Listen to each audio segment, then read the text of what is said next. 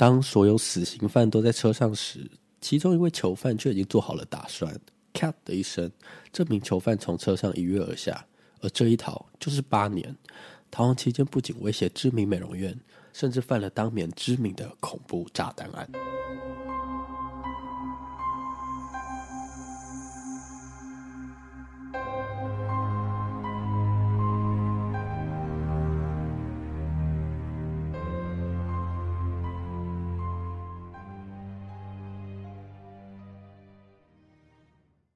们是解压说，全台最不假的解压说，我是阿鱼，我是 A 梦。哦，我跟你说，我那一天有去参加那个肉桂犬的课，所以就是现在我只要录音前呢，我都会稍微的热身一下，这样。你说那个 Podcast 群主特别揪的那个发声练习，还是什么座谈会？他们的节目叫做艺术家的 ESP。就是可以稍微去看一下他们的节目，所以你现在声音非常干净，也不是不是不是干净哦，完全有误会，我不是那一种，就是完全就只是学到，就是至少你声音开阔了，哎、欸，对对对，有打开的感觉有没有？就哇，你知道我吗？我我相反，我我我说起来了，又感冒了。对，大家有发现 M 今天的声音非常的鼻音有点紧，然后加上就是闷闷的感觉，因为他感冒了。今天就是走一个鼻音路线。其实我自己个人是还蛮喜欢感冒的声音，这是我的癖好。什么意思？我觉得你喜欢我感冒的声音吗？不是，就你不觉得就是鼻音这件事情其实是很性感的吗？我说我不要跟你讲话这样。哎，我跟你讲，你这是鼻涕带着讲话，要不要说话呢？而且我觉得很好笑的是，就是你用鼻音讲话的时候，很像是你这边心里就喉咙闷闷的感觉，就是这边有话说不出口这样子。喉咙，喉咙。喉咙应该说喉咙，喉咙喉咙喉咙喉咙好。然后今天呢，案件是由我来负责。然后我想到说，就是这起案件，其实我一开始想到的是什么，你知道吗？什么？之前我们不是很爱玩那种两个人一起，就是两个人要一起解谜，或者两个人一起逃出去，类似那种游戏。有一个游戏叫《A Way Out》。他是哦，双人越狱，两个人逃狱嘛？对对对，因为这起案件，我就觉得马上就让我联想到这个案件，因为它里面这整个案件过程也有就是逃狱啊，然后合作啊之类的。所以我们要来看这个《越狱风云》，而且我刚刚还有稍微去查一下那个这个游戏。有在冬季特卖，他 没有任何。对，现在昨天好像昨天开始了，Steam 开始冬季特卖了。对啊，而且那游戏我记得你不是玩过，就是玩过啊，它是一个很精彩的故事。所以它整个过程就是除了就是要合作之外，还有就解谜之类的吗？有，所以你的都有，所以你的队友不能太猪，对不对？对，不然你会玩很久。还好不是我跟你写的很棒，他的故事真的很棒。哦，好。那我们今天这起案件呢，我觉得故事也还不错。那我们来听这起案件吧。好，有一名死刑犯，他叫做甘兆旭。那甘兆旭以下我统称为叫阿甘。他其实是一个很厉害的躲猫猫高手，嗯、而且他这起案件是台湾犯罪史上最夸张的死刑犯逃狱。那他为什么会被关？是因为他前面犯了随机掳人杀人案，就因为他这样被抓。哦，对。那他在一九八七年的八月一号呢，这一天他逃出去了。然后这是甘兆旭第一次逃出去。当时的检察官说，在押解的过程，法警那天就是把犯人要带上来的时候呢，他们有三个犯人，然后他们手上都有各有一个手铐。然后突然呢，这是互铐吗？还是各？就是他们三个人，就是中间都有各一个手铐。就是假如说甘兆旭是阿甘是在中间的话，他旁边两个犯人手上都各有个手铐。他们三个人是被连在一起的。哦、然后法警依靠依靠依靠。对对对，然后法警在他的旁边这样子。OK。然后他带上来之后呢，就是他们三个人靠着靠着靠着，他们走过去之后，突然就是犯人。撒了大把的胡椒粉在法警脸上，胡胡椒粉，嗯，就不知道为什么犯人撒了胡椒粉在法警脸上，导致旁边的法警很痛苦，所以他就是很错愕，然后没有办法抵抗嘛，所以他们两个人，两个犯人，其中两个犯人就趁乱逃跑，然后就留下了其中一个高姓嫌犯，然后就问他说：“哎，你怎么没有走？”然后高兴嫌犯就回说：“哦，阿甘其实有问他要不要一起逃，可是因为高嫌犯的罪行其实不大，他就觉得说 逃了又要增加一条，所以他就没有跟。然后当时阿甘是怎么解的？他说，因为他当下其实好像看他手上有回纹针，似乎是用回纹针把手铐解开。哇，他很猛哎、欸！那个阿甘他是开锁，我觉得他超厉害，而且。”就是你知道，当年其实只要是会解手铐的人，就是一根火柴棒就可以解决了。就如果你是真的会，哦、手铐比较没有没有那么精密，就是你如果有技术什么的，哦、你靠在手上用一点小方法就可以解开手铐。这样，第一次逃脱的过程就是他逃出来嘛，阿甘冲出去之后，因为他从台北地检署出来，出来之后他就冲到了附近。当时叫做女师专，是现在的台北市立大学，也可以简称叫北师大。然后其实附近有北一女啊、总统府之类的，就这个地点在这。然后法警就跟着他这样冲出来，就追追追追追，然后追到就有看到一台计程车司机，就问他说：“哎，你有没有看到有一个人跑过去？”然后他就说：“哦，有有有有。”他就看到他翻墙进去了那个女尸砖里面，可是就。这一个状况其实很可怕，因为你要想，他是一个死刑犯，他是随机掳人、杀人的一个犯人，他就这样冲进了女女校生里面，都是学生，非常危险。可是因为庆幸当时晚上是晚上，可是因为学校里面其实还是有住宿的女生这样子，所以警方就赶快就是把校门封起来，然后就赶快搜查嘛。可是就是搜搜搜搜搜，还是没有找到阿甘，就阿甘没被抓到。结果过几天。跟阿甘一起逃亡的林姓嫌犯有被抓到，然后就问他说：“哎、欸，oh. 你们当时到底是怎么逃跑的？”他表示说，一开始其实是阿甘给他的胡椒粉，然后阿甘自己其实也有一包，所以他们身上各有一包，共有就是他们两个人就有两包这样子。可是这就很让人匪夷所思啊，因为其实他们进出看守所或者是监狱，其实他们都是会被脱光搜身，搜身，对，就是他们连下面都会被。挖就对，就会检查的非常细密，怎么可能身上会有胡椒粉？胡椒粉，对，那就是不是有可能是别人有暗中帮助他？那就会先从他接触到的人去了解，说为什么会拿到这胡椒粉？因为那时候负责羁押他们的人是刑大的侦视队，他就是帮他们送到台北的定检署，所以他们就是从侦视队开始搜查嘛。然后他们就说：“哦，其实他们那一天中午呢有吃炒饭，然后想说是不是有可能就是这个时间点，阿甘就拿到了那个胡椒粉。可能因为找不到，所以是吃炒饭的时候配胡椒粉，对，对，就是拿了。对对对对，就是有可能那种便当店不旁边都会贴那个胡椒小包的小包的那一种，哦、就想说是不是因为这样子，他在这个时间点拿到胡椒粉，可是因为搜查的时候也没有找到证据，就排除了这个疑问，然后。”就有想到，哎、欸，那是不是他在看守所的时候呢？他在吃泡面，因为阿甘有吃泡面，拿到那个调味粉之类的，嗯，他就又有拿到那个泡面里面不是都会有调味料啊，胡椒粉、哦、也是粉状的，对，还有就是有可能从这边拿吗？其实除了这个问题点，还有一个问疑问是说，是不是真的是透过就是回纹针？因为嗯，会觉得说有这么。就是有这么厉害，就是透过一个小小回纹针有办法精巧的解开吗？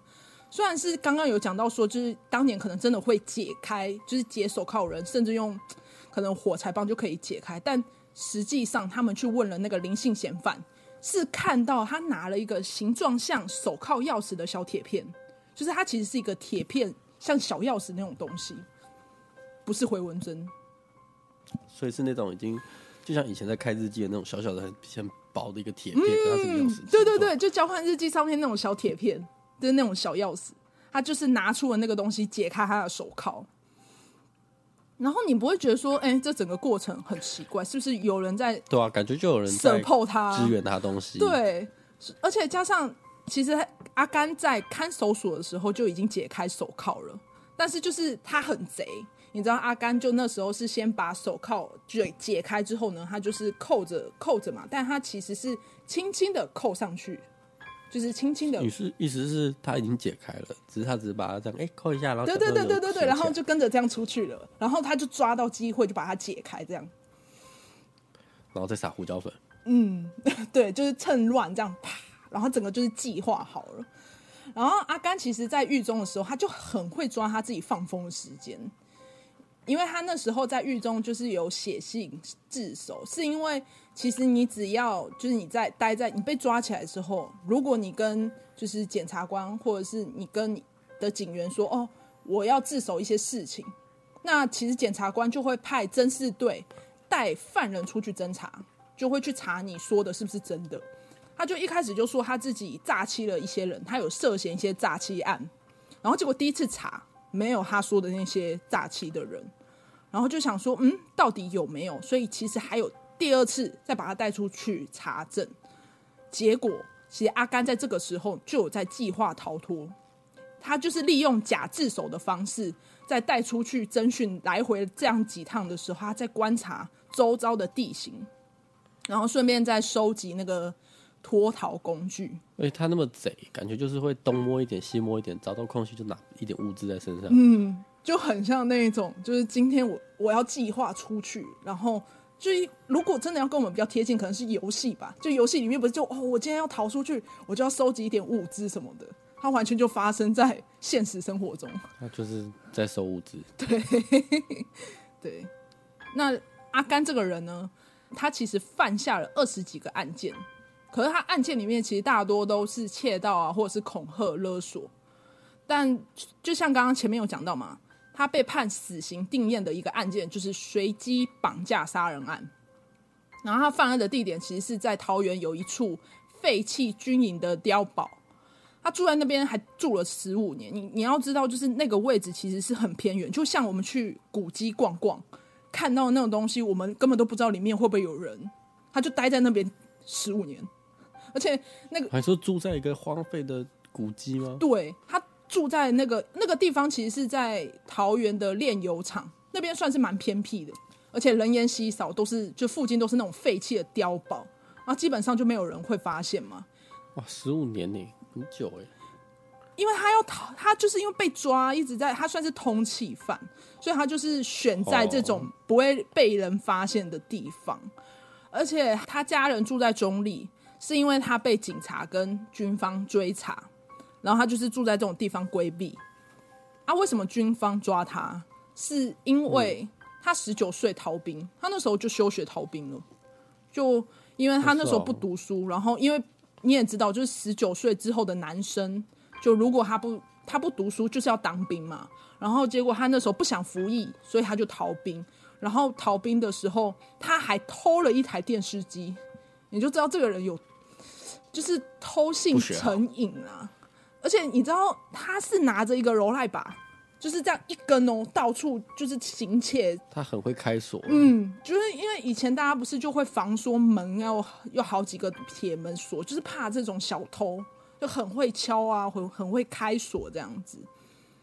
然后他另外一个方式，他还有另外一个赚钱的方式，就是他选择用误诊。就是我们今天去看医生，可能诊所就是帮你开药啊什么的，他就故意判说，他就跟诊所说：“哦，你今天帮我看这医生的状况不对。”所以他就去勒索医院跟诊所，要求赔偿。你说他没有去看那间医院，可是他会去他门口这种叫嚣，就是这种。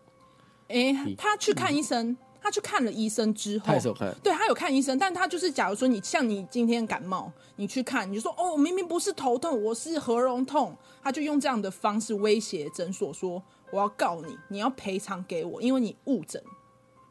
哦，嗯，所以他就用这样的方式，就是一不断的勒索嘛。如果对方不给钱，他很夸张，他超夸张，你知道他是会用电话去骚扰，或者是去门口放鞭炮。就去人家那个诊所外面放那种鞭炮，那边吵人家生意这样子。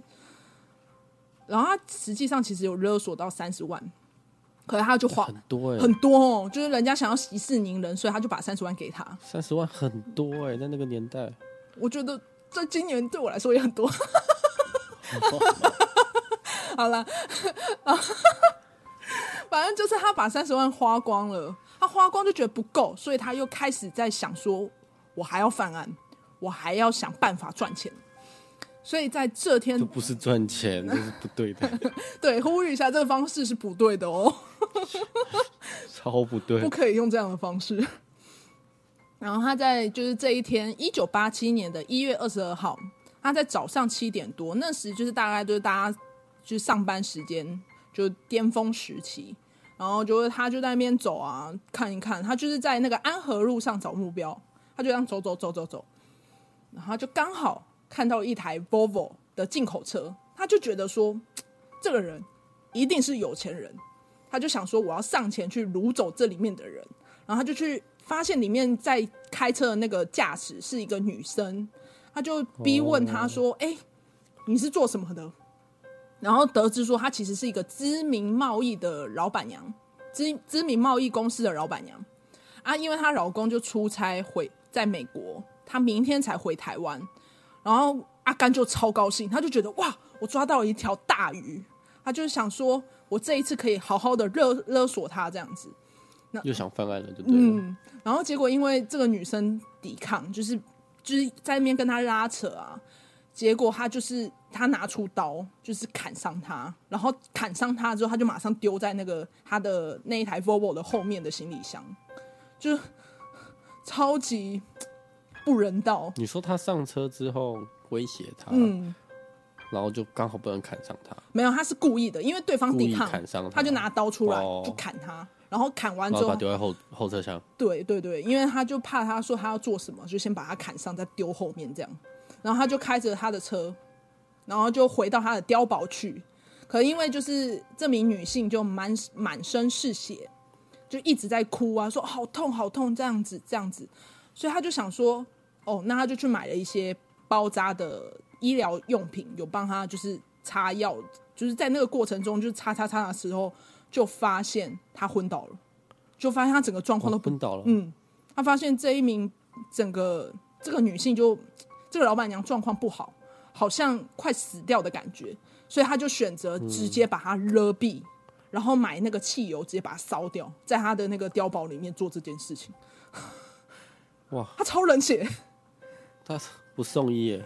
原本想说他要帮他包扎，可能还有点良心哦，没有，他是把勒毙。因为他我觉得他会去出，就是去帮他包扎，可能是觉得还有救，可以拿来威胁，把他当人质，就是威胁她老公。哦，对。可没有，他就觉得不要了，他直接勒毙他，然后把他烧掉，然后一切就是在他的碉堡里面就不要了，解决掉这件事情。然后他就是解决完之后呢，他就开着他那台 Volvo 走了。就开着那个被害人的车子走，名车吗？嗯，然后隔天他老婆就这这个老婆的老公回来，发现哎，为什么他老婆没有接机，还联系不上他？阿甘有去威胁他老公，所以他老公就是听到说他老婆在他手里面，而且一开始其实阿甘就谎称说他老婆撞死了他朋友，所以要求说叫他老公要给他赔偿金。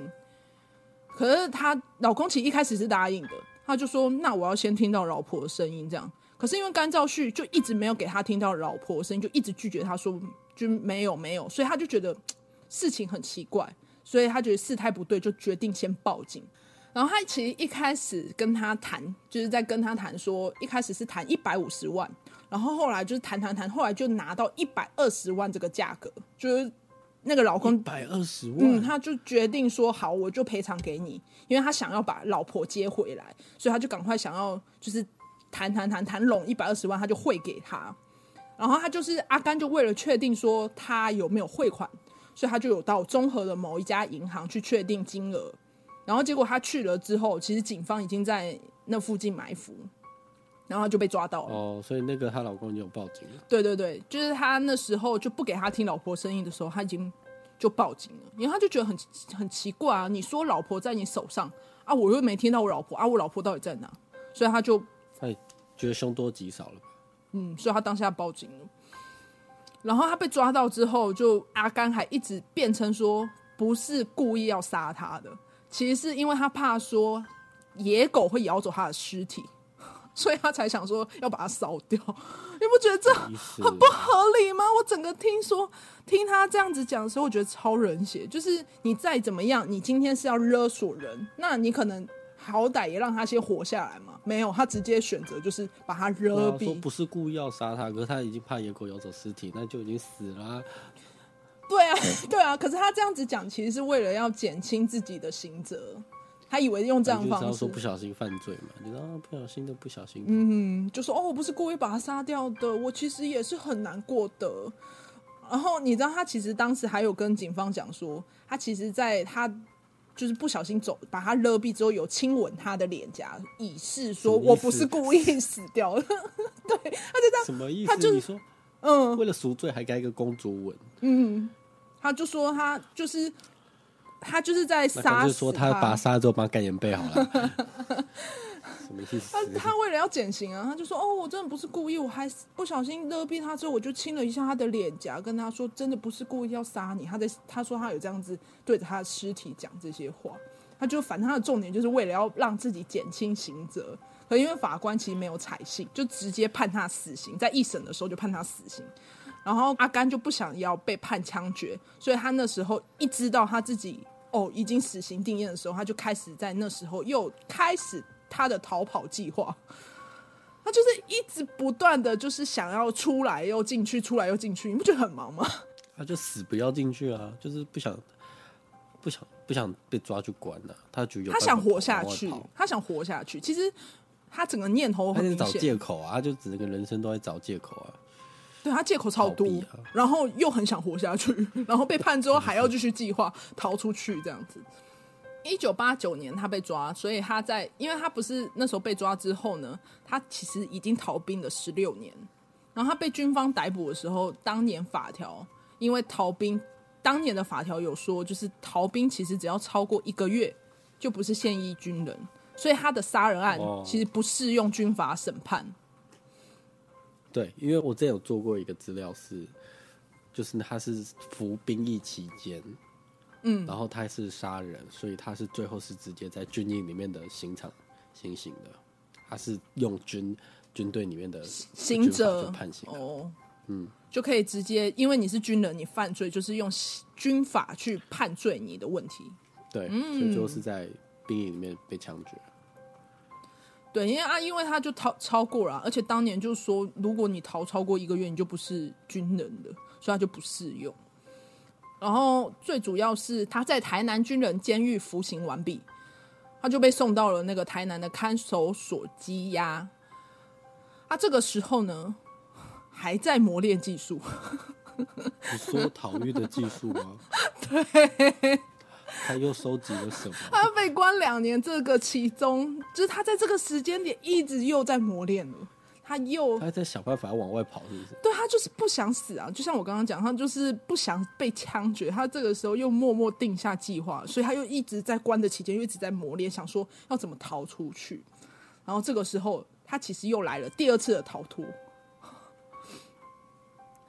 因为在监狱里面啊，有些犯人他们很精明，他们想说。哦，我们今天应该说，就是他们有一些潜规则。今天我出来好了，我今天跟你是犯人，我们两个讲好，今天我告你，A 梦，我跟你吵架，我告你，我就告你。然后借此呢，检察官就会要立案，说要把你们双方带出来侦查。所以这时候就有出去的机会，因为你们被关久，我就觉得哦压力好大，所以就他们就用这种方式就讲好，就哦我们互相告，然后我们就跑出去这样子。然后这时透风透风一下，对，所以阿甘呢，他就用想到这种方式，他就用了诉讼的方式，有了出来的机会。然后他又来，对，又来，就是在这一天呢，就是在一九九零年的十月，他从台南的看守所出来，有载了十七名的犯人。然后这十七名犯人其实是要去听他们的判决结果，因为他们每个人都有那个嘛，就是有案底这样子。然后这时、嗯、阿甘就坐在最后一排车子的最后一排。然后当司机就这样开开开开到大同路一百二十一号前的时候呢，他在停红绿灯的时候，他就这样不经意往外面看，他看了一下，他发现哎，怎么有个人被撞倒了？然后看看看，发现哎，这不是逃犯吗？怎么倒在那里？然后他就发现就是有应该被关在车上的犯人就这样倒在地上，然后发现事情不对，他赶快就是用无线电。你说，你说，就是是司机发现。就是原本应该在车上的人，在路边被撞。对，他是第一发现者。哦，所以就像我今天是 Uber，我今天载的乘客怎么在外面的路？啊，对对对对对对对对对对，可以这样讲，就是你今天就是在开车的过程中，你就看到哦，为什么你的乘客在外面了？对，哦、就是哇，而且其中一个犯人，就是他，他看到被撞的那个只是其中一个犯人，阿甘跟另外一个嫌犯就一起走了，就其实逃跑有三个人，哦、不止一个，对，有三个人，然后他们就是他们就这样开始跑嘛，他们就跑向了。大同路旁边有个菜市场，然后这时候就是因为司机那时候发现，其实他刚刚就用无线电告诉派那个看守所的人，他们就赶快报警，报警就警察来就开始追嘛。然后这个画面你可以想象一下，我们在看刑警片，不是那种警方就是一直在死命追、死命追追犯人，就整个过程就是很像电影在拍这样，他就是一直逃，一直逃。可是他真的太厉害，阿甘他的身份。毕竟他前面那么多窃盗罪，他是个小偷，他超会钻小巷，就 他在那些，而且他又会偷偷出来记录，就是他应该说，就是因为他是个小偷，他，他出去啊，就是他出去的时候也会偷偷在记那些路啊。对对对，而且加上其实他出去的地方那一块是他很熟悉的地方，他其实对台南很熟。哦，对，那。地大地就是 对对对对，所以根本就他到了他的地盘嘛，而且加上他就很会绕那个小巷，所以警察不管怎么这样追追追追追，就没追到。他会选这个时间逃，因为他就很有把握啊。加上那时候菜市场可能人多，就他跑出去，对了，嗯，然后他跑跑走了之后呢，就没有抓到。结果在十三天，就是他们逃跑的十三天后，其实有抓到跟他一起逃跑的中性嫌犯。然后就有审问他说：“哎、嗯，你们为什么又要逃出去啊？”然后他就有表示说：“他其实跟阿甘不认识，是因为之前要出庭的时候有在同车有聊过天。然后这一次上车的时候，阿甘就问他说：要不要一起逃走？因为他们是两个一起被铐着，就是他们是坐在一起的，他们两个也被铐在一起。我说他一定要带走他，他就揪他，他就说：哎，走啊！不是啊，不揪的话，他坐在原地，他也逃不掉啊。没有啊，他他。”他可以两个不是靠在一起的吗？他他有方法把它解开啊！你忘了他不是有拿那个小铁片？哦、嗯，各种哦，他很会开锁。对对对，所以这个中性嫌犯其实一开始不相信他，结果他发现他真的做到，他觉得非常就是。你说他打开的那一瞬间，嗯，然后就想哦，你真的逃出去了。那那他要去这样？就是他们在逃亡的那一天，阿甘是第一个上车的，所以他刻意坐在最后一排。那一天车上只有一个法警。在前面，可按照规定，正常其实要有法警一前一后，就应该要有两个人。可能，嗯，嗯，可因为这天就刚好只有一个法警在前面，所以他为什么觉得冥冥之中他都有人家在帮他？我是觉得他运气蛮好的，就是怎么又会刚好这一天没有人在后面，或者有可能其实这个。没有没有人没在后面，已经很久被他观察到哦，有可能，可能他今天就知道谁在偷懒，所以今天抓紧这天，啊、反正他就是整个都拟定好了，所以他就选在这一天出去，然后他就在车上啊，在车上就确定说，哦，前面没有法警的时候呢，他就要中性嫌犯帮他 cover，说有法，因为毕竟前面还是有一个法警，所以他要叫他注意，就是挡住那个视线，就是怕法警突然转过来看他们。可是因为这时候其实他们整个车上有音乐，那个音乐的用意是为了让犯人的心情要有放松的感觉，所以他就是 就是他在解解铐的过程中，其实还是有一些声响嘛，但法警都听不到，司机也没发现，因为他们那个车上是有声音的。可是我觉得很扯的是，其实他们在后面的门还是有一个铁门，就是他们还是有一道铁门，然后外面还是有个车门，然后加上他手上有手铐跟脚镣。就正常来讲，他是要解除四道才能出去，就重重关卡。你不相信在闯关吗？他像在我觉得他如果去玩密室逃脱，他是专业的，他，他超专业，不用解谜题，他直接那个手破一破就过。对，就是那个那个小天使叫你说，哦，你今天要解这个，不用不用，可可可就出去了。他连不用都不用讲，今天要解这个啊，我已经在外面了。你说他直接在外面，时间到了吗？就是就跟那个司机一样啊，啊，为什么你在外面？你说小天使问亚英，你怎么在外面这样？你怎么已经在外面了？就是他怎么解开？是因为呢，他就是先用刚刚我们讲到的那小铁片，就是跟钥匙一样的那种小铁片，他打开手铐，然后脚镣，他其实一开始就锯好了，然后他那时候锯好的时候就用强力胶粘起来。然后他哇，他他什么时候就锯好了？脚镣又不是是从头到尾都带着，是不是？脚镣是你出来就要带着啊。对，所以他是出来的那一瞬间才扣起来，他就锯好了。应该是在出去，就是他们可能在过程中，他就不知道怎么做到，就是他。我总觉得他还是有内应啊。哎、欸，很厉害，我觉得，就是整个过程他，他我觉得应该是他一个人犯罪啦，就不太。脚镣他也可以先锯好，然后刚好又可以一个人后面没有人。我觉得，我觉得只要有方法的人。就是他用什么样的方式，就有可能搞到手。而且刚刚不是有讲到他来来回回一直出去，而且他又逃过一次，这是他第二次哎，哦，他是有经验的 有经验的，有一两次的年资。然后他这个时候就，我刚刚不是说他已经锯好了吗？所以他是用强力胶把它粘好，嗯、所以他只要其实很用力的把它，就是脚，你只要很用力的扳开，脚镣就打开了，就断了。他拿出了小钢锯，就锯断了那个车上上面有一个那个零星钢网，他在那边锯锯锯。然后其实他后面那个门其实是有两个手铐铐住的。就如果你平常有在看些警匪片啊，他们那个后面的门是两个手铐铐住门，所以他就是把那个锯断之后呢，他就手伸出去，就用他那个小铁片把手铐给解开，然后他就把门打开，他就逃出去了。哇，他很有时间做这些事情，就因为。就我就觉得为什么车上要放音乐？对，我刚才想放音乐到底干嘛？他说是为了要让犯人放松啊。我觉得虽然是我，我记得放音乐，我只会想到那个乳牛去挤奶前会放音乐。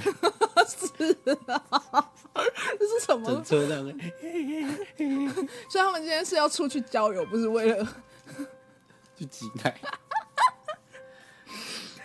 放音乐是怎么回事？就为了要现在没了吧？应该现在没了。诶、欸，如果现在还有，我觉得也是蛮嗨的啊。而且就算就算真的有放音乐好了，现在也不可能这么好让他们在那边靠靠靠就出去了吧？对啦，应该还是主要是那个年代没有那么严格吧？我觉得。我觉得他们在那个年代来讲，就是像我们人要一直进步的话，就是不断的从错误中发现问题，所以就可能他一定会改啊，对，一定要改啊。而且你不觉得？我我真的很好奇，那个剧的声音真的没有，就音乐到底是多大声？真的完全听不到。是要到夜店那种等级，就是整车都在嗨。你哎去去去，哦耶又又，然后法姐妹又又带着。然后他说，然后法那个法警说什么声音？没有，那打节拍声、啊。哎呦哎，反正就是阿甘整个就是非常的就很精明这样子。就可以用这样的方式逃出去，他整个就是想好了。那就是除了阿甘之外呢，剩下的两个逃犯，就是两个囚犯都有被抓到。而且阿甘其实蛮难搞的，你知道为什么？是因为其实他出去外面都不会跟人有联系。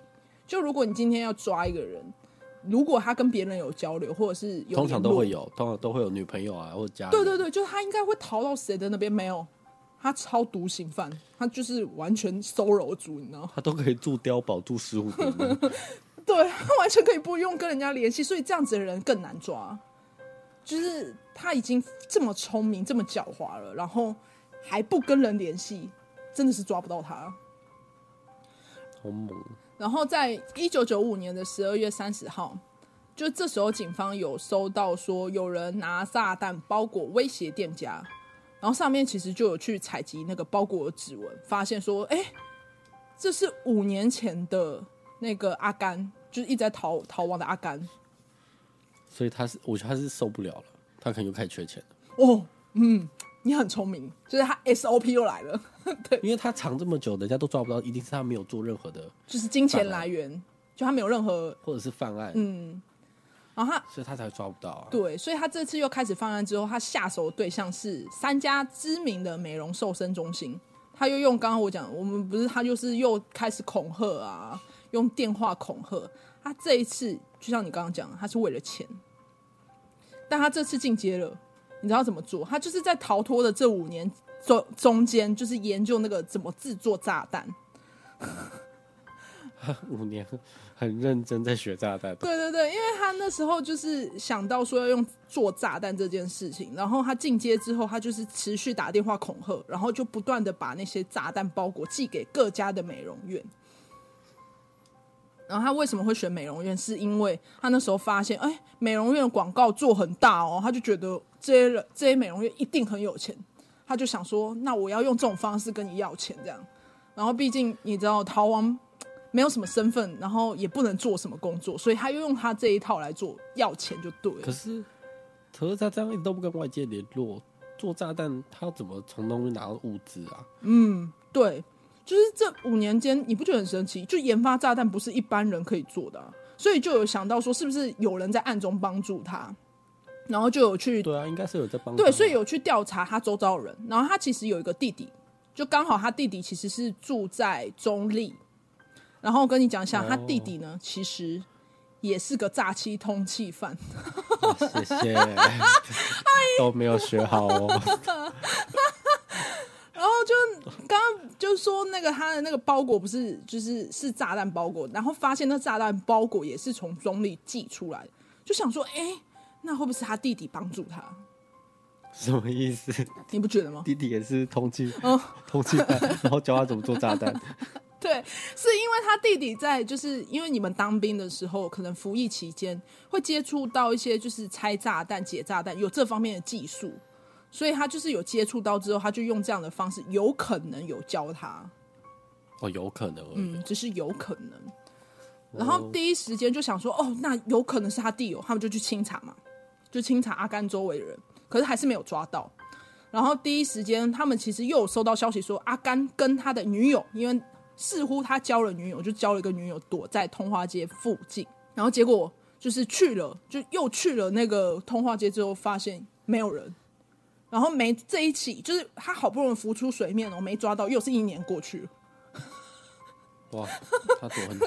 对，他一他时间轴就是一直就是今天我露出来了哦，然后我又不见了哦，你会觉得有一种他一直给我一种，嘿，我出来了，我又回去了，这种感觉。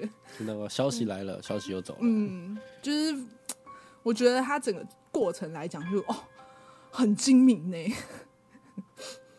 然后在这一年呢、啊，这一年过去之后，其实这一年又发生了许多重大案件。然后其中有一个案件是应该算是蛮知名的，就是白小燕案，白冰冰她女儿。哦、对对对，很大的一个案。对，然后因为那时候其实就是在里面这个案情里面，就白小燕案里面案情有一个叫林春生的，他的租屋处有两个遥控炸弹，陈静心有在绑架商人的时候也有用到炸弹。所以就有怀疑说，是不是阿甘也有涉案？就想说，哎、欸，这些炸弹是不是跟他有关？哦，因为目前只有炸弹的只有他，就是因为在那么多案情来讲，有研究炸弹这个重大案来讲，有发生过就他嘛，而且又不隔不久，才一年，所以就想说，是不是阿甘跟陈静心有没有那种来往的可能？就去了解他们整个交友的脉络，然后确定之后呢，发现他们。就不是阿甘就对了。后面有抓到帮助陈静心的三个逃亡的凶手是叫做黄国信，就确定说是这个人帮忙制造炸弹协助犯案，所以就跟就不是阿甘，不是跟阿甘无关。嗯哼，嗯，而且最主要其实是你知道为什么会扯到阿甘，是因为这一年发生了很多重案，其中最大的就是那个嘛白小燕案，嗯、然后就是警方就想说，透过这种重案的情况下。就是去放这种风声，看看说有没有机会，就是让阿甘再露出马脚之类的。哦、就想说，对，想说，因为这时候太多重案了，又一堆人都逃不见，就一大堆就是逃犯啊什么的，想说趁这个时间点把他们抓回来，但就无关，也没有露出来。结果陈静心都已经被抓到了，阿甘还是没有被抓到。他很会躲、欸，对。而且一开始其实有到讲到说，哦，他在那个那一天，其实他那阵子有在天母的圆环摆摊，就有风声有听到说，哦，他似乎是在那边附近在做生意哦。可能因为他的摊贩是流动的、流动型的，所以他并不会在定点摆摊。然后某一天就有个警察，就是他这样逛逛逛，他就看到了这个人。他一开始不确定说，哎，这个人到底是谁？所以他一开始就是看看看，然后他就想了一下，所以他就有回到局里面再去看一下那个贴照片，他们有一些通缉犯的那些照片，通缉犯的照片。嗯，所以他看了一下啊，对，是阿甘这样。对，他就想起来哦，仔细看才发现，哎、是阿甘，所以他就发现之后，他就马上就是在那个区域开始去埋伏，就开始在那边等。然后他们埋伏了一个月，他们在那一天，一九九八年的三月二十八号下午四点多，阿甘他们他跟他女朋友在卖鞋子，然后结果他们就是等了很久嘛，然后那些警察就发现哦。终于他跑出来了，所以他们就通报整个远景，因为他那个那个其中一个警察，他其实是乔装路人在逛街，他们逛了一个月，我觉得也是、哦、逛，他是怕他在跑掉吧，因为他很熟啊，嗯，所以就所以他一定要把路线那些都对，所以又又叫大批的人力也把他围起来，所以这时候终于把他抓到了，你不觉得？终于，你觉得哦，这整个过程来讲，逃亡人生最后在卖鞋子。他会鞋子拿出来是那种金牌特务的那种鞋子，就是皮鞋这样子敲起来都是哦，minus，然后可能按个按钮，旁边有个那个刺刺的这样，就那个小钥匙啊，就是那个铁片小钥匙，哦，那个太厉害了。啊、你说各种番茄酱、啊，所以薯条，所以一直说他鞋子就可以研发出一大堆长长东长西的、啊，然后各种调、啊、味料都在里面，还蛮厉害。说实话，如果他真的做出来，他一双可能不便宜，那这样很赚，还是。下一次先好好服刑吧，他。然后这时候就终于抓到嘛，所以这次抓到的时候呢，就警方就特别在他的手铐跟脚镣中间有系了一条绳子，就怕他就是哦又跑走，就是怕他就是又想尽办法把他解开。然后当时就是也出了大批的警力要监督他，不要让他再逃跑。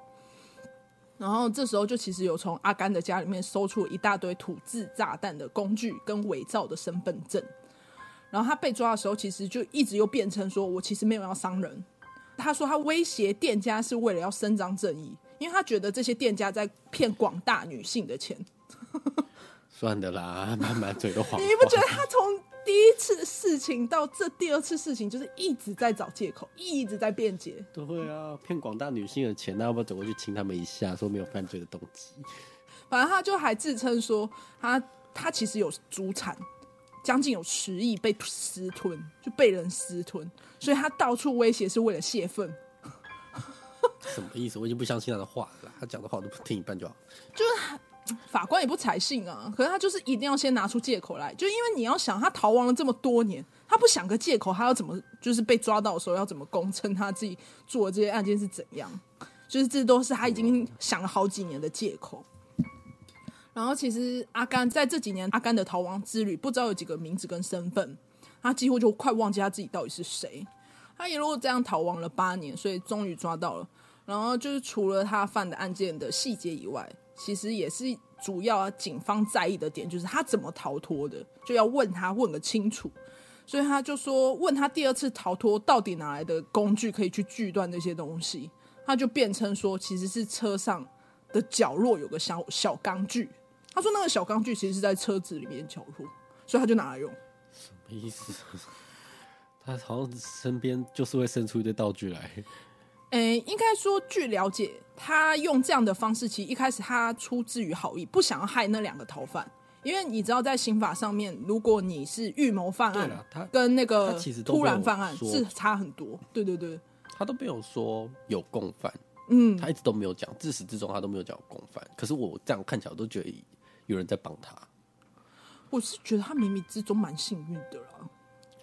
我还是觉得有人在帮他啦，就是那种东西，小钢锯，你有多幸运才会刚好掉在车上，掉在一个都是死刑犯的车上。会不会太幸运？多 lucky！对啊，就是怎么可能这么幸运？就对，反正他就是这样子讲。你毕竟说法是这样子，但实际上真相我们也不确定。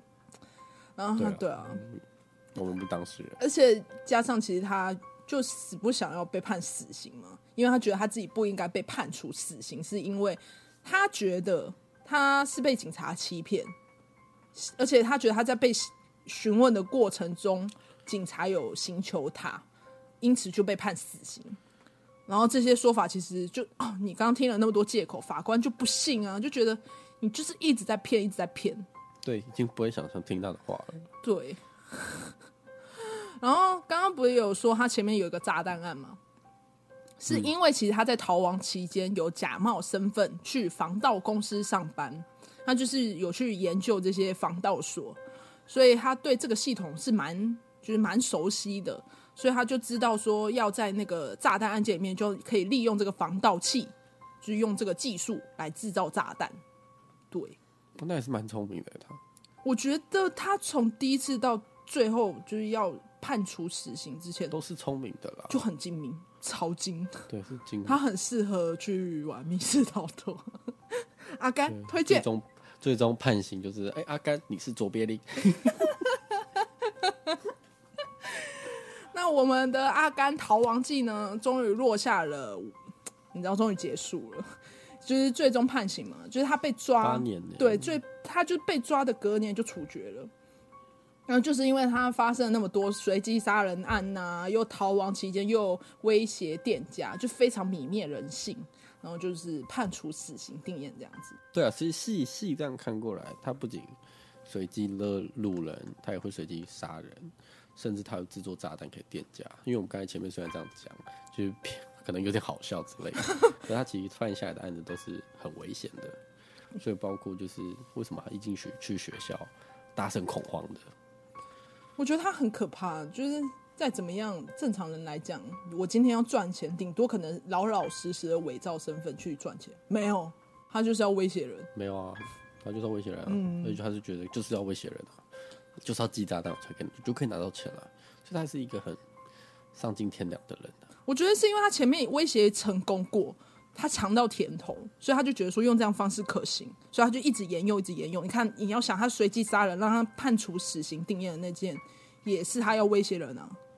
他就算把人杀，他还是要去骗钱的。嗯，所以基本上他其实是没什么良心的一个人。对，真是无心的人。那今天案件就到这边，那大家记得订阅我们。去订阅之前可以去玩那个 双人成行，等一下不是双人成行，双人成行是另外一款游戏，是 A Way Out。A Way Out 对，双人越狱。对对对，哎、欸，他们两件有特价，一直在帮 Steam 打广告，都不知道我们听众有没有玩、欸。真的，我认真觉得可以去玩一下，它是一个很精彩的故事。你就找一个好朋友，因为你还没玩过，你就找一个朋友跟你。那你找阿甘。